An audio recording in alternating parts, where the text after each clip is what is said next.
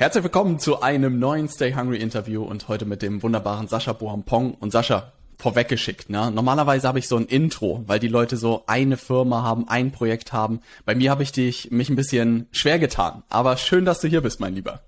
Ja, danke schön, danke schön. Ja, das ist ja auch immer die Frage, was ist so ein perfektes Intro für so einen Gast? Ne? Da kann man immer so, jetzt könnte man sagen, Sascha Boampong ist und jetzt könnte man sagen, Serial Entrepreneur, CEO und all diese tollen Dinge, die Leute in ihre Instagram-Biografie schreiben.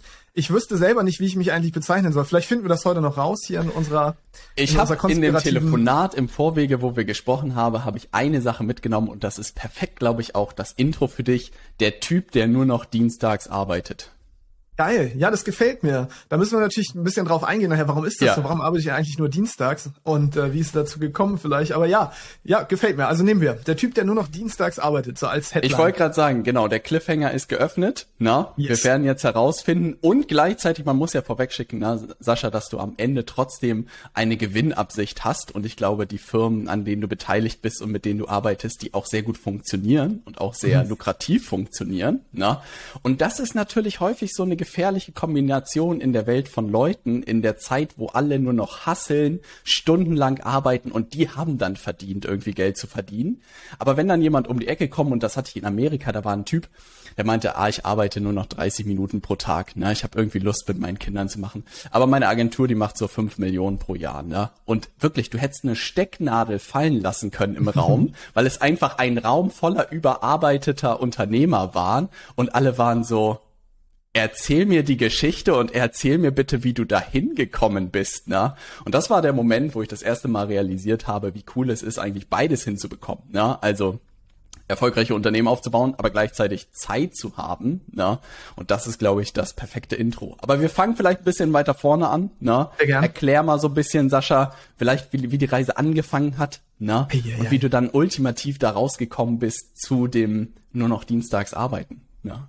Kommen wir, kommen wir zu meiner Heldenstory, die ich jetzt hochemotional erzählen werde. Also Taschentücher schon mal bereitlegen. Nee, ich mach's kurz und schmerzlos, weil ich das, ich, ich habe keine Lust, da jetzt so einen halbstündigen Vortrag drüber zu halten. Also ursprünglich komme ich aus der aus der IT. Bin Fachinformatiker, hatte darauf keinen Bock mehr, weil ich gemerkt habe, nee, will was anderes machen, bin dann in der Notfallmedizin gelandet, äh, im Rettungsdienst. Du hast einfach den wildesten Lebenslauf der Welt, ne? Ja, ja, ja, genau. Ich bin dann im Rettungsdienst irgendwie gelandet, weil ich mit einem Kumpel zusammensaß und dachte, lass mal irgendwas mit Blaulicht machen. Naja, dann sind wir da gelandet und sind dann so als 20-Jährige ähm, mit dem Rettungswagen durch die, durch die Welt gefahren und haben die Menschheit gerettet und das hat uns Spaß gemacht, aber das war irgendwann auch anstrengend, weil man, du musst dir vorstellen, man muss auch viel schleppen und es ist Schichtdienst. Ja habe ich mir gedacht, das muss doch auch anders gehen. Habe ich IT kombiniert mit Rettungsdienst und habe in der Leitstelle gesessen. Das war schon cooler. Mhm.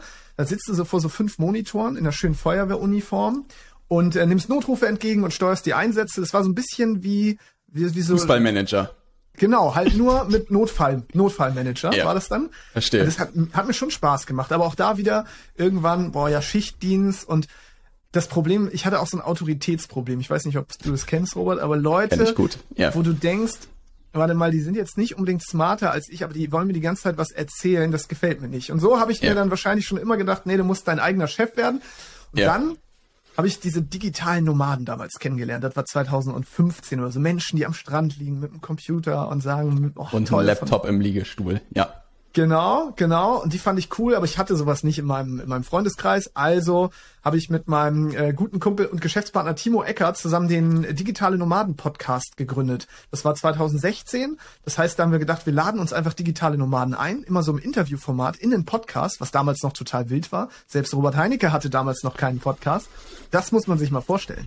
Ja. Unvorstellbar bei 7000 Folgen mittlerweile. Ja unvorstellbar. Kurz danach hat er einen, weil ich ihn überredet habe, eins zu starten. Aber das ist nochmal eine andere Geschichte. naja, auf jeden Fall haben wir Leute eingeladen, die digitale Nomaden sind. Und wie das dann so ist, irgendwann nach hunderten Folgen kostenlosen Coachings, weil du dir ja immer Experten einlädst, bist du irgendwann auch in so einem, hast ein Netzwerk und auch kommst immer mehr rein. Und so haben wir dann auch unsere ersten Produkte verkauft. Wir haben Reisen veranstaltet, wir haben Online-Kurse verkauft und tatsächlich konnte ich dann meine Arbeitszeit reduzieren in dieser Feuerwehrleitstelle und immer mehr in Richtung Selbstständigkeit gehen und habe dann irgendwann den Absprung 2017 gemacht, also vor fünf Jahren jetzt, und bin in die Vollzeit-Selbstständigkeit gegangen und habe dann zusammen mit meinem Kumpel Timo, wie gesagt, dieses Projekt immer weiter vorangebracht. Ja, fast forward, heute, ein paar Jahre später, Digital Nomaden Podcast, den haben wir nicht mehr, den haben wir inzwischen aufgegeben, aber jemand anders führt den für uns weiter. Ja. Ähm, aus einer Firma, die wir dann gegründet haben mit 200 Euro Startkapital, eine UG damals auch 2017, sind jetzt insgesamt fünf GmbHs geworden. Zwei davon haben wir in, in den Millionenbereich bringen können, da bin ich auch sehr stolz drauf. Und ansonsten heute mache ich hauptsächlich Beratung gegen äh, Equity, also gegen Anteile. Das heißt, ich berate ja. Firmen, ich halte Anteile an Firmen, berate die die noch und äh, kriege dafür ein Stück vom Kuchen ab und mache teilweise auch noch als, als freier Berater auch was, aber immer nur gegen Beteiligung. Das heißt, ich habe per se kein Beraterhonorar mehr, ich tausche nicht mehr Zeit gegen Geld, sondern ich habe mich da irgendwann komplett rausgenommen, weil ich immer wusste, das Endziel ist, ich will eigentlich irgendwann mal Familienvater sein, das bin ich inzwischen, habe eine kleine Tochter, die vier Monate alt ist. Ich habe gesagt, das kann ich nur dann, wenn ich mich da rausziehe und nicht den ganzen Tag hassel. Ja, da ja. bin ich heute angekommen und Dienstag ist mein Hauptarbeitstag, weil da habe ich mit allen GeschäftspartnerInnen die Calls. Genau, das Ey. ist damit mein Hauptarbeitstag, ja. Da ist so unglaublich viel Wertvolles drin und ich muss wirklich sagen, Sascha, ich glaube, wir haben immer so monatsweise oder also unregelmäßig monatsweise mal telefoniert und jedes ja. Mal waren irgendwie zwischen den Telefonaten gefühlt irgendwie Quantensprünge auf deiner Seite. und ich war jedes Mal in den Telefonaten so, krass, wie aufgeräumt Sascha einfach ist und wie auch jeder Schritt irgendwie nach und nach so nachvollziehbar ist, ne? aber man mhm. nicht so beim ersten Telefonat sehen hätte können, was dabei rauskommt. Was ich cool finde, wo ich so ein bisschen weiter vorne sozusagen einspringen würde, weil ich habe das Gefühl, dass was unglaublich Wertvolles ist. Ich weiß gar nicht, wo das herkommt, dieses einfach mal Experten zu interviewen als Startschuss. Ne? Ich habe irgendwo in Amerika das mal gesehen, dass die Phase einfach der Reporter genannt wird. Ne? Ja, aber Russell Brunson, der schreibt das, glaube ich, auch in einem seiner Bücher. Ja, ne? Ja, ja, ich habe das dann irgendwie nochmal bei Dean äh, Graciosi gesehen, aber dachte, das ist wahrscheinlich aus, aus äh, Russells Feder. Und mach ja heute mit den Interviews eigentlich nichts anderes hier. Ne? Also ich ja. habe auch aus ego egoistischen Gründen irgendwann gesehen, ey, es gibt so viele smarte Leute da draußen. Ne? Warum nicht die sozusagen ins Interview holen, denen eine Plattform geben für das, was sie tun und gleichzeitig von denen zu lernen? Weil wirklich diese, Sascha, muss man wirklich sagen, wo, wo ich natürlich sehr viel Interesse daran habe, zu einem Tag pro Woche zu arbeiten zu kommen, das ist ist ja, glaube ich, die Traumvorstellung von vielen. Ne? Gerade wenn man irgendwie Vater werden will oder eine Familie gründen will. Mhm. Ne? War das etwas damals mit diesen Leuten zu interviewen und den Podcast starten? War es irgendwas? War das so klar? Gab es schon eine Formel oder war das einfach so, wir haben Lust auf einen Podcast und wir legen einfach mal los? Nee, du musst ja überlegen, also äh, zu der Zeit, ich weiß ja auch, was du da gemacht hast damals, wir waren da ja noch, das war ja auch so ein bisschen wilder Westen. Die Sturm- und Drangzeit, ja. Das war die Sturm- und Drangzeit, genau. Also wo andere sich, was weiß ich nicht, wo austoben, haben wir uns ja in diesem ganzen Online-Space ausgetobt. Und es war ja. ja auch noch nicht so, dass das alles bekannt war. Online-Marketing, natürlich gab es das schon, aber es gab halt noch nicht so viele Menschen, die auch öffentlich nach draußen gegangen sind und gesagt haben, wir bieten da jetzt was an. Und wir haben uns da eher ausprobiert. Das war wie so ein keine Ahnung, das war so ein bisschen wie so eine Hippie-Zeit, wo irgendwie so ein paar ja. Bekloppte gesagt haben, wir machen das jetzt einfach mal. Und wir gehörten irgendwie mit dazu. Und es gab auch noch kein konkretes Endziel, sondern das, das primäre Ding war erstmal, sich überhaupt mal mit Menschen auszutauschen, die das Thema auch interessant finden. Das war nötig, weil im eigenen Sozialzirkel waren diese Menschen nicht, weil ich hatte nur Menschen, die halt auch angestellt waren oder verbeamtet waren, aber wenig Selbstständige, auch wenig Unternehmer und noch weniger Menschen, die sich unternehmerisch also die unternehmerisch tätig waren, um ein bestimmtes Ziel zu erreichen. Weil die typische ja. Reise, das kennst du vielleicht auch, ist, ich bin Angestellter, irgendwann denke ich mir, Mensch, ich bin smarter als mein Chef, also mache ich das und jetzt merke ich, oh, Selbstständigkeit ist ganz schön anstrengend, weil jetzt muss ich auch Marketing und Vertrieb machen. Ich dachte, ich müsste ja. nur die Leistung erbringen. Das ist ja gar nicht so einfach hier. Und dann bin ich in diesem Hustle-Hamsterrad, mache das die ganze Zeit. Und entweder man schafft es und sagt, ja, okay, ich arbeite ganz hart und kriege dafür ein hohes Schmerzensgeld. Oder man geht wieder zurück ins Angestelltenverhältnis und sagt, ja, Selbstständigkeit habe ich ausprobiert. Das passt für mich nicht. Und ja. äh, da sind leider die meisten dann. Und ich habe mir irgendwann gedacht, naja, wieso kann man nicht einfach Reverse Engineering betreiben und mal überlegen, okay, der Endzustand, was muss denn der Endzustand sein? Wie sieht der perfekte Tag für mich unternehmerisch aus? Mit mhm. wem will ich meine Zeit verbringen? Wie viel arbeite ich? Wo arbeite ich? Und wie kann ich mir jetzt etwas bauen, was diesem übergeordneten Ziel, diesem Nordstern dienlich ist? Und jetzt baue ich mir also nur Dinge, die dahin führen und nicht andersrum. Also das heißt, ich werde nicht aus der Not heraus selbstständig und mache das, was ich vorher gemacht habe, sondern ich überlege immer, passt das zu meinem Lifestyle. Ich designe also meinen Lebensstil, indem ich mir ein Unternehmen baue, was diesem Lifestyle dient. Und das ist bis heute noch das, warum ich wahrscheinlich solche Entscheidungen getroffen habe. Und ähm, ja, auch da, da bin, wo ich heute bin, was ich nie gedacht hätte, weil das war ja. alles sehr, ja, es war naiv, würde ich fast sagen. Ich habe einfach naiv gedacht, ja, das wird schon irgendwie. Ja, aber ich glaube, das ist das Beste, was man irgendwie machen kann. Und da wäre tatsächlich etwas, wo wir auch direkt ein bisschen in, glaube ich, komplexere Themen reinspringen würden, weil tatsächlich natürlich ich auch heute versuchen würde, mein Geschäftsmodell auf was weiß ich einen Tag runterkriegen versuchen würde. Na? Ja. Und ich glaube, es auch würde ohne Probleme funktionieren. Na? Ich glaube, mir fehlen die gedanklichen Ansätze und da würde ich tatsächlich mhm. deine Meinung unglaublich gerne mal hören, wie du an so ein Thema rangehst, na, weil ich habe ja auch verstanden, ihr habt so einen so einen Wechsel sozusagen bei einer Firma gemacht in den neuen Markt. Und ja. da müssen ja gewisse Überlegungen geflossen sein, na, welcher Markt, welches Angebot, wie sieht die Struktur aus, welche Leute brauche ich dafür. Kannst du einen da mal durchführen und vielleicht auch anhand des konkreten Beispiels, wenn das okay ist für dich, wie ihr das angestellt habt? Gerne, gerne. Zuallererst möchte ich aber noch mal kurz was sagen, Robert. Und ich weiß gar nicht, ob du das weißt. Du bist der der Mensch, bei dem ich, also erstmal, wir haben ja auch mal zusammengearbeitet. Vielleicht gehen wir da später ja. noch mal drauf ein. ich stimmt, gerne. Du bist der erste Mensch, bei dem ich damals diese Zahl 100.000 Euro, glaube ich, auf einem Konto stand, auf einem Konto gesehen habe. Es muss ja. mal die, also ich weiß das noch, das war für mich alles so weit entfernt, weißt du, ich wollte damals ja. 2.000, 3.000 Euro im Monat verdienen und irgendwie von überall aus arbeiten können. Dass ich jetzt heute irgendwie mit, äh, ne, heutzutage reden ja alle von Six-Figure, Seven-Figure-Business, bla bla yeah. bla. Das scheint ja ganz normal zu sein, zumindest in so einer Bubble wird das so, so getan. Aber du warst der Erste, bei dem ich diese Zahl damals real gesehen habe. Und ich dachte immer, Alter, wie macht der Robert das? Weil du hast schon, wie macht ja, der ohne typ Witz, das? Ja. Oh, ohne Witz, du hast, du hast das, was ich heute mache, hast du eigentlich auch schon relativ früher gemacht. Du hast teilweise auch mit Leuten zusammengearbeitet und hast, warst irgendwie umsatzbeteiligt und auch an ja. einem meiner gescheiterten Projekte warst du umsatzbeteiligt. Das hat dich also jetzt nicht wirklich reich gemacht wahrscheinlich. Ja, aber du hast, warst ja. schon früh hast du genau das auch getan. Das heißt, zu überlegen, wie kann ich profitieren, ohne dass ich operativ tätig bin. So, das ist ja immer der, der Grundgedanke. Das heißt, wie kann ich den Kuchen größer machen, aber ich will ja selbst jetzt nicht unbedingt geschäftsführend vielleicht tätig sein. Ich will nicht diesen ganzen Management-Kram machen. Wenn wir so diese Standardrollen sehen in Unternehmen, Unternehmer, Manager, Fachkraft, dann möchte ja. der Unternehmer logischerweise eigentlich nur in der Unternehmerrolle bleiben, weil ja. wenn ich unternehmerisch tätig bin, ich habe eine Vision, ich will neue Märkte erschließen, neue Produkte, ich will was weiß ich nicht was machen, dann kommt ja als nächstes, okay, jetzt muss es jemanden geben, der das Ganze in gelenkte Bahnen bringt. Mhm. Das macht der Manager. Wenn ich jetzt ja. aber auch der Manager noch bin, dann habe ich ja schon Rollenkonflikt. Denke ich mir, warte ja. mal, eben gerade habe ich noch geträumt, ah, jetzt machen wir das, erschließen diese Märkte und jetzt muss ich das umsetzen, habe ich keine Lust zu. Also sabotiere ich mich automatisch, also setze ja. ich das nicht mehr um. Ergo war das Wichtigste, was wir getan haben, uns aus diesen Rollenkonflikten rauszunehmen. Das heißt, ich musste aus der Managementrolle raus, weil das, das größte Wachstums, äh, Wachstumshemmnis kam durch mich selbst. Weil ich Crazy. diese verschiedenen Rollenkonflikte hatte. Und das zu erkennen, ja. ist, glaube ich, immer Stufe eins zu erkennen, ich selber hemme das Wachstum meines Geschäfts, wenn ich in mehreren Rollen bin, die sich gegenseitig sabotieren. Genau, mhm. das ist Stufe eins. Verstehe. Also das erste sozusagen muss man, glaube ich, realisieren, dass man wahrscheinlich als Unternehmer nicht der beste Manager ist.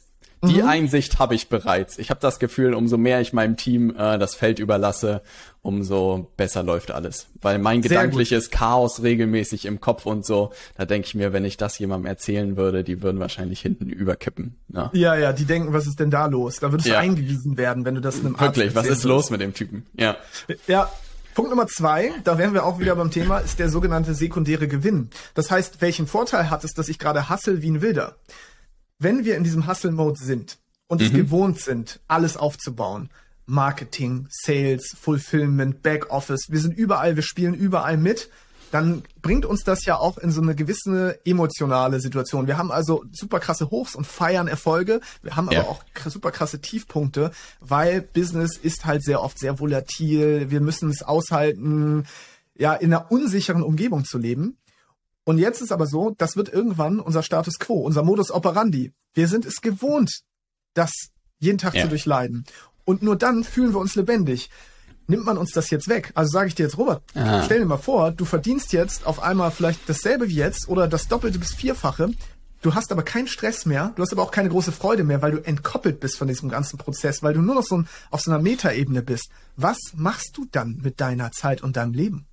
Viel Motorrad fahren, ja. Aber da ist auf jeden Fall für viele erstmal eine große Lücke, ne? Ja, bin ich bei dir. Oft. Ja. Da ist ein Vakuum.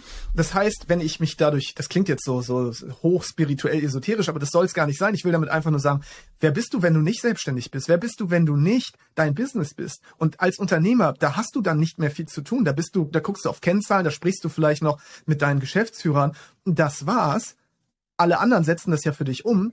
Was ja, das muss man erstmal aushalten wahrscheinlich, ne? Also das, das ist wahrscheinlich auch so ein, so ein Prozess, dass man das guten Gewissens irgendwie aushalten kann und so merkt, ey, ich muss jetzt nicht mehr jeden Tag irgendwie Brände löschen, ne? Wie lang und wie lange willst du Motorrad fahren? Wie lange macht dir das Spaß? Ist ja auch die Frage, ne? Ja. Und, und du hast dieses Vakuum für dich gefüllt bekommen? Das muss ja auch schon Nein. vor sozusagen, ne?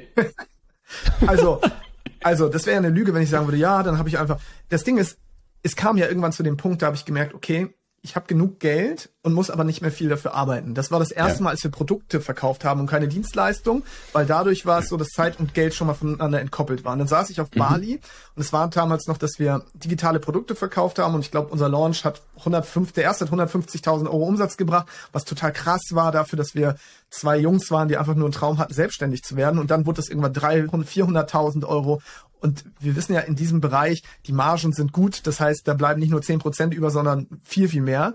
Ja. Und jetzt hast du schon dieses Geld und jetzt bin ich das erste Mal in so ein Loch gefallen, weil dann saß ich da auf dieser tollen Insel bei 38 Grad im Schatten mit der Kokosnuss in der Hand, finanziell relativ unabhängig, zumindest für ein paar Monate bis ein paar Jahre und da hatte ich also diese erste Krise überhaupt und habe gemerkt, okay, was machst du denn jetzt? Und da musst du dir andere Fragen stellen. Das ist ja auch der Grund, warum so viele Unternehmer irgendwann so hochspirituell werden und du dich fragst, was, was machen die da eigentlich? Warum? Was ist los mit den Jungs? Ja. Genau, weil jetzt bist du auf der Maslow'schen Bedürfnispyramide so weit oben, ah. dass die, die, Grundbedürfnisse sind gedeckt, die erweiterten Bedürfnisse sind gedeckt. Jetzt bist du da ganz oben. Und ja. wen, mit wem willst du darüber sprechen? Mit deiner Familie, die alle wo es größtenteils noch um Mangel geht. Also schauen wir uns mal um. Die meisten Leute leben im Mangel. Da geht es darum, ey, ich muss gucken, wo das Geld herkommt. Ich muss gucken, wie ich meinen Urlaub verbringe. Und jetzt ja. bist du da und sagst, ich habe Geld und Zeit. Da kannst, das kannst du nicht einfach mal Was mache ich damit? Ey, könnt ihr mir nicht helfen? Ja, das ja. hört sich nach einer super, nach einem super Gespräch für Weihnachten an. Ja. Mhm. Da, da, du wirst keinen Applaus ernten, du wirst Backpfeifen Schwierig. ernten vielleicht. Ja. Genau. Und jetzt musst du, jetzt musst du also Menschen finden, denen es auch so geht die erstmal finden, ist schon schwierig genug, ja, die zu finden. Ja. Und du musst halt, du musst halt irgendwie einen Sinn finden. Und viele finden den Sinn halt nur in diesem ganzen Business-Thema. Und das war bei mir auch so. Ich habe jahrelang Gas gegeben, so wie du ja auch. Du gibst auch, wir geben alle Gas. So, wir haben ja. alle, fast alle Lebensbereiche vernachlässigt, um dahin zu kommen, wo wir heute sind. Wer, wer krasse Ergebnisse haben will, muss kurz so leben, wie keiner leben will, um dann so zu leben, wie kaum jemand leben wird. Und das ist so verrückt, wenn man das mal wirklich auf seine Lebenszeit, ne? Ich würde sagen, vielleicht die fünf Jahre oder so ist das ja. jetzt, ne? Und ich habe auch das Gefühl, seit so, keine Ahnung, Tony Robbins und so habe ich mir das gedanklich auch sehr gut verargumentiert, weil jede Tiefe und jede neue Herausforderung macht dich ja perspektivisch nur stärker und nur irgendwie resilienter und entspannter. Und ich bin jetzt auch so, ich habe auch jetzt in diesem Jahr viel für mich gelernt, ja, dass gewisse Sachen hätten nicht sein müssen. Ne? Und dass Zum man Beispiel? auch ein bisschen also ruhiger an Sachen. Kannst du ein Beispiel nennen? Was, was wäre das? Also ein ganz gutes Beispiel ist vielleicht eine Investition in eine Immobilie in mhm. äh, solchen unsicheren Zeiten, na, dass es sich mit dem finanziellen Polster auf jeden Fall besser lebt als ohne finanzielles Polster. Na.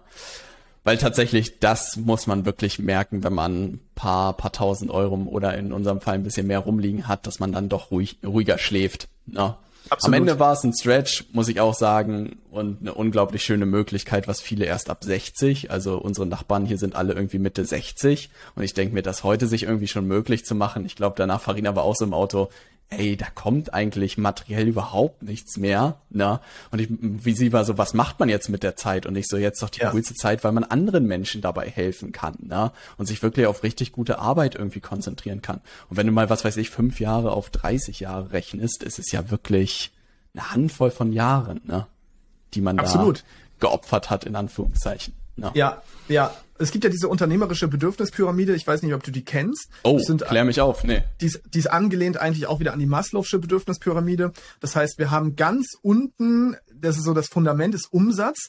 Wir müssen, ja. wenn wir Business starten, erstmal, wir müssen Umsatz generieren. Umsatz, ja. ohne Umsatz passiert da nichts. Bringt uns aber nichts, wenn da nichts hängen bleibt. Das heißt, die nächste Stufe, ja, das nächste. Ist Profit.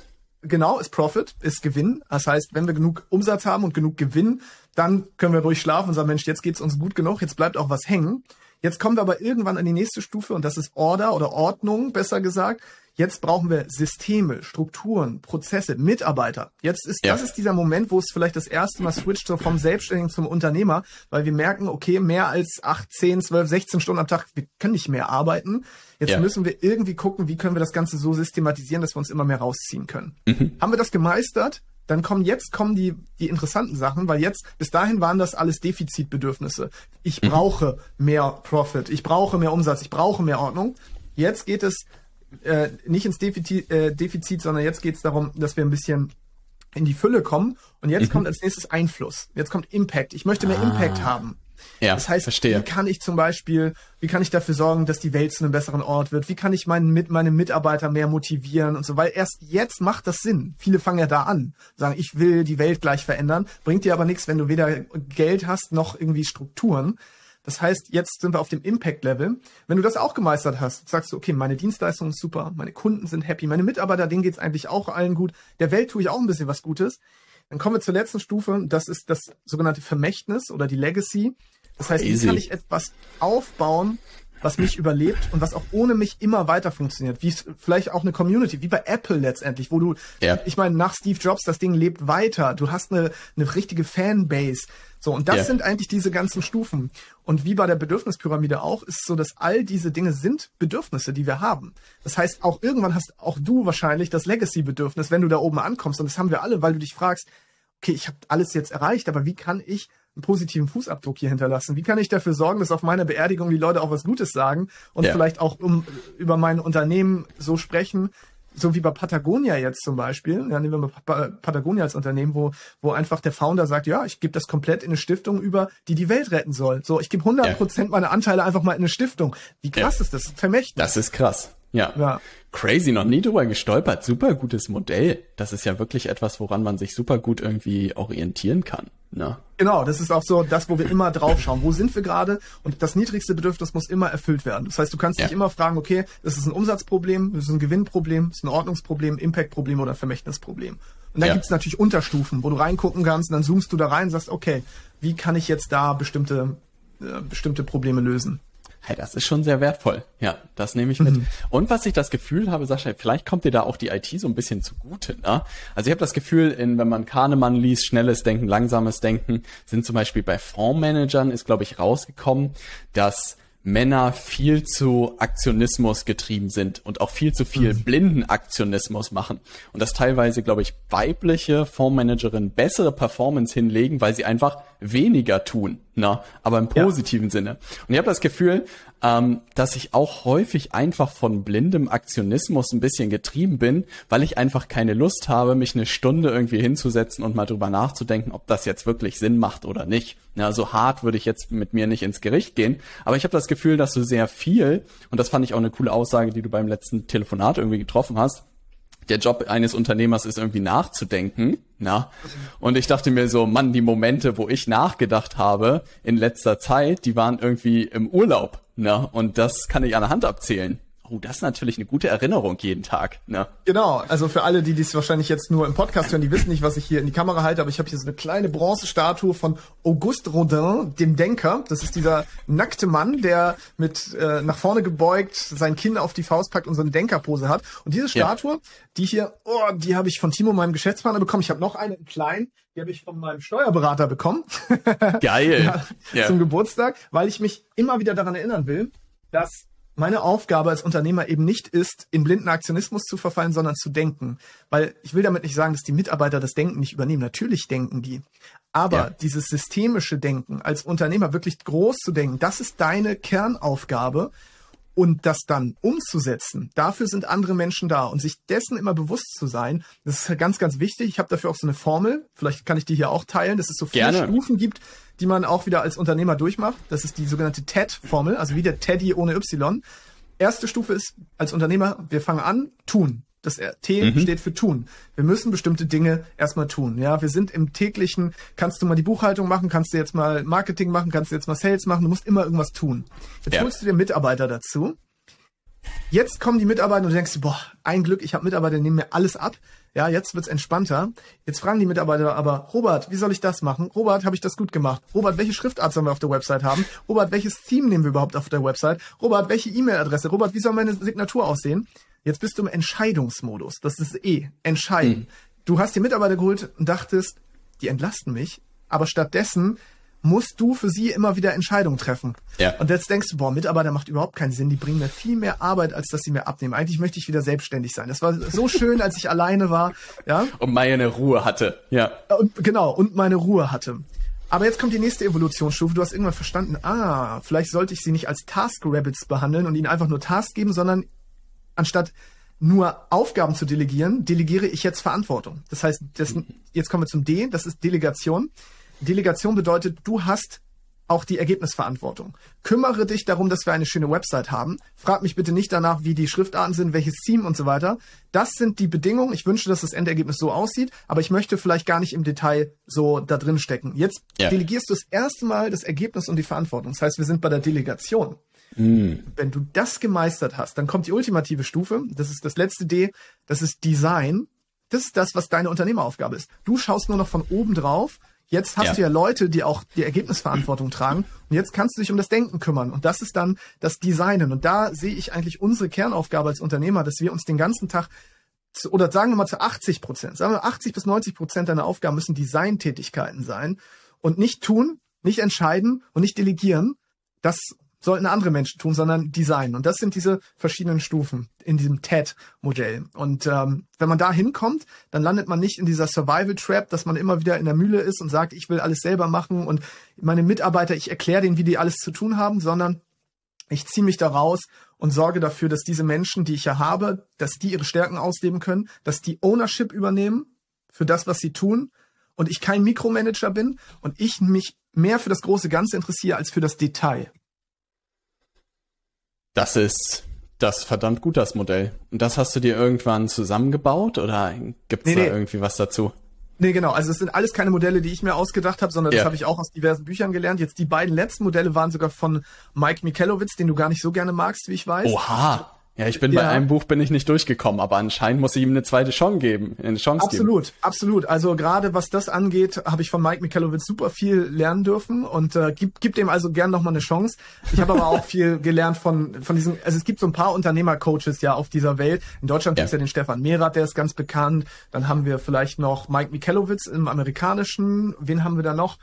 Ähm, äh, äh, ähm, fällt mir gerade nicht ein, aber vielleicht kommt es später noch dazu. Auf jeden Fall habe ich mir alles gekauft dazu, weil ich gemerkt habe, ich war selber immer nur in diesem Entscheidermodus. Und ja. ich hatte selber, ich bin nie weitergekommen und dachte immer, wie kann es sein, dass alle einem erzählen, ich muss mir nur Mitarbeiter suchen und die Welt wird leichter. Aber die haben mir so viel Fragen gestellt. Und ich habe gedacht, das nervt. Warum können die nicht selbstständig denken? Ja? können die nicht selber denken? aber das ist gut so, weil du mich am Ende auch in der Richtung sozusagen schiebst. Ich hatte immer so Unternehmercoaching sozusagen ich will nicht sagen zu generisch irgendwie, also weil es ja ein Format ist, ne? Und ich dachte mir, ah, das ja. ist dann nicht spezifisch genug, aber jetzt, so wie du es erklärt hast, macht das absolut Sinn, weil man mhm. natürlich sich immer wieder in der Situation irgendwie erwischt, dass man sagt so, hey, ah, wie funktioniert das? Und was ich cool finde, und das ist tatsächlich etwas, woran ich mich auch ein bisschen zurückerinnern will, zum Beispiel bei Amazon, als ich erfolgreich meine Pfeffermühlen verkauft habe, ne? Ja. Da hatte man ja gar nicht die Chance, groß viele Sachen selbst zu machen. Ne? Also du musstest dir ja für jeden Partner einen Spezialisten irgendwie suchen. Und ich habe das Gefühl, dass dadurch, dass man diese Themen jetzt heute irgendwie alle beherrscht, na, dass man dann vieles irgendwie noch mal selber macht, weil man es eigentlich einfach auch selber machen kann.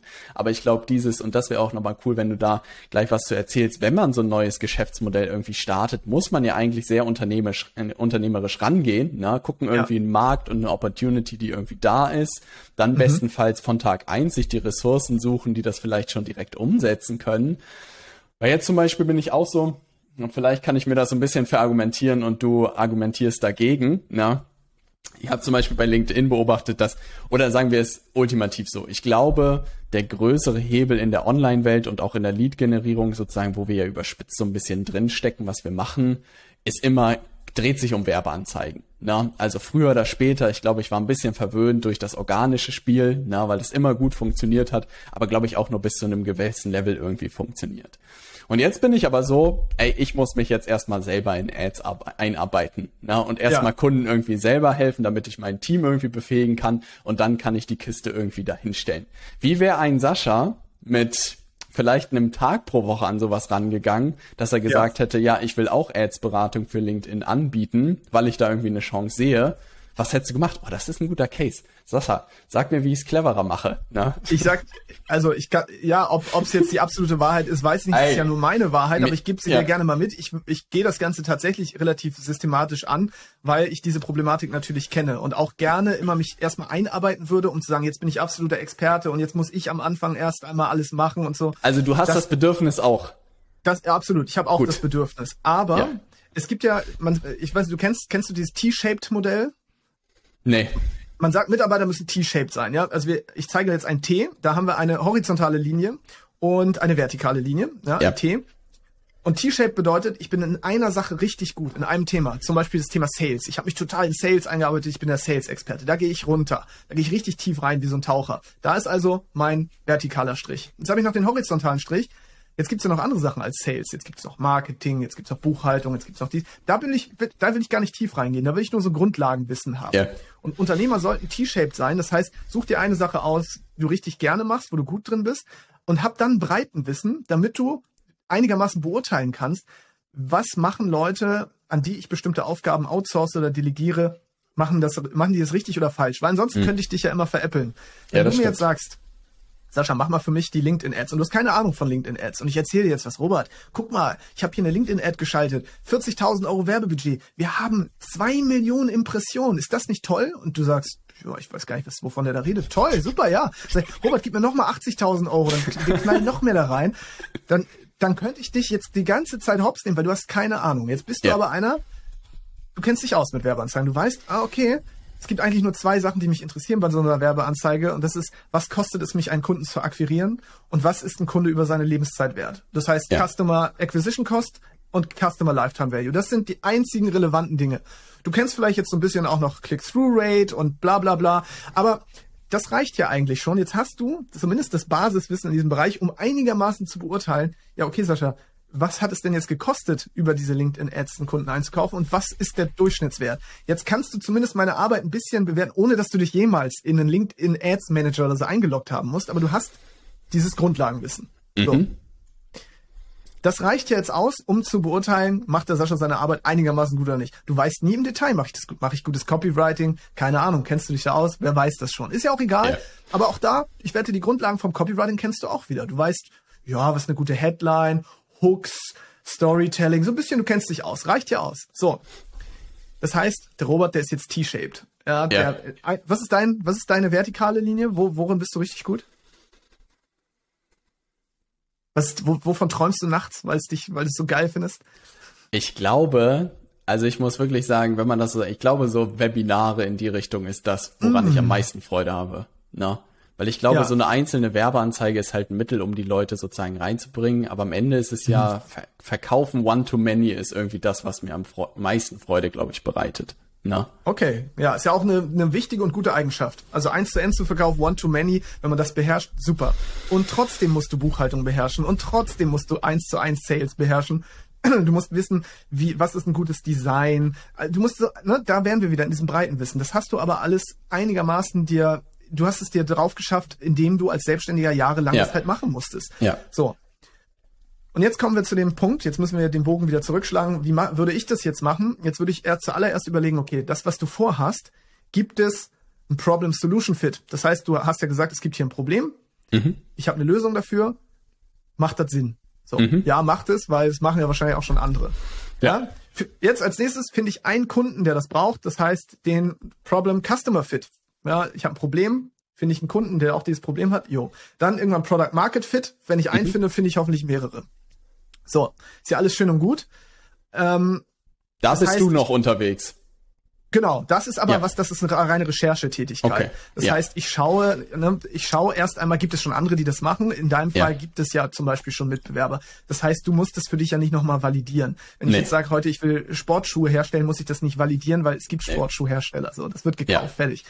So, aber jetzt würde Professor Dr. Faltin ins Spiel kommen. Du erinnerst dich vielleicht, Kopfschläg Kapital, ja? Der würde sagen, gründen in Komponenten. Es gibt schon Menschen, die beherrschen die einzelnen Bereiche ja schon, die es jetzt braucht, um daraus ein Unternehmen zu bauen. Was für Bereiche haben wir? Das kann man sich ganz einfach merken, indem man sich eine amerikanische Rockband nimmt, die heißt ACDC. Yeah. Attract, Convert, Deliver, Cash, Collect. Das sind die vier Bereiche, die jedes Unternehmen hat. Attract okay, wie finde ich jetzt irgendjemanden, der für mich Interessenten generiert? Das heißt, um selbst an Interessenten zu kommen, würde ich mir jetzt eine Agentur oder einen Freelancer suchen, der mir Interessenten beschafft. Ja? Und mit deinem T-Shape-Wissen kannst du einigermaßen beurteilen, ist das Ob der einen guten gute, Job macht oder nicht. Ja. Genau, machen die guten Job oder nicht. Machen wir einen Haken hinter. Jetzt kommt Convert. Das ist also der Vertriebsmechanismus. Wie schaffe ich es jetzt, dass aus diesen Interessenten Kunden werden? Auch hier, entweder ich suche mir einen Verkäufer oder in deinem Fall, es gibt einen Conversion-Mechanismus, der zum Beispiel über ein Webinar funktioniert, über eine ja. Sales-Page, über was auch immer, aber ich muss irgendeinen Conversion-Mechanismus finden. Auch mhm. das kannst du beurteilen, weil du hast wahrscheinlich eins zu eins Verkauf gemacht, du hast eins ja. zu N Verkauf gemacht, du hast schon über Webseiten verkauft, aber wahrscheinlich auch schon, wie gesagt, im, im Zoom-Gespräch. Oder? Auf jeden Fall. Ja, hat funktioniert. Genau. Also suchst du dir da auch wieder irgendwas für den Conversion-Mechanismus. So, fertig. Mhm. Jetzt geht's weiter. Jetzt kommt das worüber sich die meisten Selbstständigen definieren, und das ist ja Deliver, die Leistungserbringung. Jetzt hast du Interessenten, jetzt hast du sogar Kunden, jetzt muss ja irgendwer die Leistung erbringen. Jetzt suchst du dir jemanden, der vielleicht auch wieder als Freelancer oder als Agentur bereits LinkedIn-Ads zum Beispiel schaltet oder Funnels baut. Mm, ja. Ich suche mir jemanden, der genau das macht und ich mache letztendlich nichts anderes außer das klassische Vermittlungsgeschäft. Ich, ich nehme hier denjenigen, der die Nachfrage hat und hier den, denjenigen, der das Angebot hat und führe diese Leute zusammen. Das macht mein Business und damit teste ich das. So bin ich gar nicht selbst in der Mitte. Ich bin nur derjenige, der die Komponenten zusammensetzt. So, jetzt habe ich also Convert und Deliver. Das heißt, ich, ich connecte diesen Menschen einfach jetzt mit meinem Freelancer oder mit der Agency und sage entweder, ich vermittle diese Person weiter und die weiß das auch. Ich sage dem Interessenten, hey, ich habe da so eine Agentur und die würde ich dich weitervermitteln. Oder sie, dieser Mensch tritt unter deinem Namen auf, weil er Freelancer ist und sagt, okay, ich bin aus dem Team von Robert. Ja. Wie auch immer, kannst du ja aussuchen. So, und am Ende haben wir natürlich Cash Collect, Geld muss eingesammelt werden, es muss, müssen Rechnungen gestellt werden, wir haben Rechnungswesen und alles den ganzen Hickhack, aber dafür findest du ja auch jemanden. Das ist ja fast am leichtesten, jemanden ja. zu finden, der Backoffice-Tätigkeit macht. Und so gehe ich jede Idee an, indem ich von Anfang an nur in Komponenten denke. Also ich Crazy. frage nie, wie schaffe ich das, sondern nur, wer kann das machen. Wichtigste Krass. unternehmerische Frage ist nicht, wie mache ich das, sondern wer macht das? Ja. Und dementsprechend, du bist nicht Teil der Gleichung. Du stellst ja. die Gleichung auf, aber du bist nicht Teil dieser Gleichung. Und damit kannst du jede Geschäftsidee testen, weil du von Anfang an gar nicht den Anspruch hast, das selber zu machen, sondern sagst, es gibt doch Menschen, die haben sich in diesen Bereichen ACDC, Attract, Convert, Deliver und Cash Collect schon so stark eingearbeitet, spezialisiert, dass ich diese Menschen doch nur noch connecten muss. Und dann braucht es eigentlich nur noch einen Projektmanager. Das ist die Person, die steuert einfach die Kommunikation zwischen den verschiedenen Komponenten, also hat, ist zuständig für die ganzen Schnittstellen. Das war's. Das war's. Ey, das ist mega smart. Ich habe das auch das Gefühl, dass es wirklich dann, dass man dahin kommt, dann am Unternehmen zu arbeiten und ähm, nicht ja. im Unternehmen, wie man so schön immer sagt. Aber ich glaube, viele immer nicht äh, wirklich wissen, was das eigentlich bedeutet. Und trotzdem hast, hast du ja sozusagen mh, hm, heute GmbHs, wo auch eigene Mitarbeiter sozusagen drin sind. Ja. Ne? Sind das mhm. dann die Projektmanager? Also schafft man es wirklich so mit externen Dienstleistern, das alles aufzubauen? Oder äh, sagt man, man baut das Team doch irgendwie aus Spezialisten in der eigenen Firma irgendwie zusammen? Ich habe da beides. Ne? Ich habe einmal okay. einmal die Geschichte, dass ich sage, okay, dieses Unternehmen habe ich selbst komplett gegründet und habe auch als Selbstständiger das alles durchlaufen. Alle vier ja. Bereiche ACDC habe ich selbst gemeistert. Jetzt habe ich ja schon ein fertiges System. Das heißt, hier ist jetzt nicht mehr viel Experimentierfreudigkeit. Äh, da braucht, muss jetzt jemand nicht groß experimentieren, sondern der muss ein bestehendes System verwalten. Ich übergebe ja. also ein funktionierendes System an eine Person und sage dir, pass mal auf, Robert, hast du Bock, CEO meiner Company zu werden? Wir gründen eine, oder wir Alles gründen eine neue Company. Ja. ja, genau. Wir gründen eine neue Company zusammen. Hier ist ein bestehendes System, das ist fast wie so ein Franchise, fast wie so ein McDonalds, wo ich sage, das hier ist mein Standard Operations Manual. Liest dir das durch, dann weißt du, wie man das verwaltet. Bitteschön. Du bist jetzt einfach der, du bist jetzt der CEO und ich mache dich auch zum Gesellschafter, Geschäftsführer. Das heißt, wir gründen auch neu. So hast du auch die intrinsische Motivation, weil du selbst Anteile hältst, dass das Ding wächst. Weil wenn du einfach nur CEO bist, Klar, das kann auch funktionieren, aber es macht natürlich mehr Spaß, wenn du weißt, ja. oh, ich krieg auch ein bisschen was ab vom Kuchen und du hast ein echtes Asset. Ich schenke dir also, was heißt schenken? Ich schenke dir zwar das System einerseits, aber du selber kannst dann auch in ein paar Jahren entscheiden, wenn du raus willst. Du kannst deine eigenen Anteile entweder verkaufen oder was auch immer und hast einfach es ist einfach eine Win-Win-Situation für uns beide. Weil ich sage, ich kann mich operativ rausziehen, ich muss nicht mehr Geschäftsführer sein, ich gebe dir ja. mein System. Dafür kriegst du auch was vom Kuchen ab und wir freuen uns beide. So. Das ist so verrückt, weil ich habe das Gefühl, dass es so eine Ebene drüber, die absolut Sinn macht, so unternehmerisch sozusagen zu handeln. Und trotzdem gibt es, keine Ahnung, gerade mit Marwan die Tage telefoniert und ich meine ja. auch so mitbekommen irgendwie, was Sascha irgendwie macht. Und er meinte so, ja, aber dieses sich ein gemütliches Leben zu machen, ne, das sehe ich bei mir noch nicht. Ne? Und ich war auch so, Marwan, ja, das einfach weiter Gas geben, weil irgendwas ist ja dann trotzdem so dieser Gedanke, keine Ahnung, die Firma, eine Firma, seine eigene Firma irgendwie so zu 10, zu 20, zu 30, keine keine Ahnung, zu 50 Millionen vielleicht irgendwann zu treiben, ist ja irgendwie so trotzdem noch etwas, eine Idee oder so, die man hat, die einen, glaube ich, aufstehen lässt und Gas geben lässt. Und das ist vielleicht ja. auch ein bisschen mehr das Hassellager, was Lust hat da drauf. Und trotzdem gibt es ja diese systemische, unglaublich aufgeräumte Lager, was du vertrittst und ich auch sonst in der Form eigentlich kaum jemanden kenne, der so sortiert an das rangegangen ist. Beißt sich das? Also könntest du dir vorstellen, dass über diese mehreren GmbHs, die du hast, man nie zu so einer Höhe kommen könnte? Oder könnte es wirklich rauskommen, dass du mit Dienstagsarbeiten, was weiß ich, Marwan und mich ohne Probleme in die Tasche steckst? Uh, das ist eine schwierige Frage. Ich kenne die Zahlen jetzt natürlich nicht, aber ich sag mal Folgendes. Also das Ding ist, wenn ich überall selbst Geschäftsführer wäre, könnte ich das nicht. Weil wer zwei Hasen jagt, fängt am Ende keinen. Ja.